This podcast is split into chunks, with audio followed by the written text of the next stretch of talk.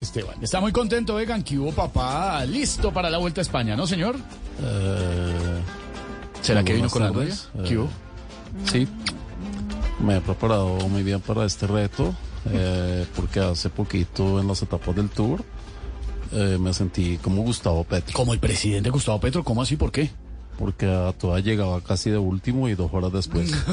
Venga, Egan, mejor cuéntenos, a ver, ¿está feliz con el equipo que le armaron para la competencia? Cuéntenos. Eh, más o menos, eh, porque yo quería que contrataran a Rigoberto Urán, a Fernando Gaviria y a Sergio Higuita, eh, pero me dijeron que no porque les tocaba cambiar el nombre del equipo. ¿Qué? ¿Cómo así? ¿Por qué?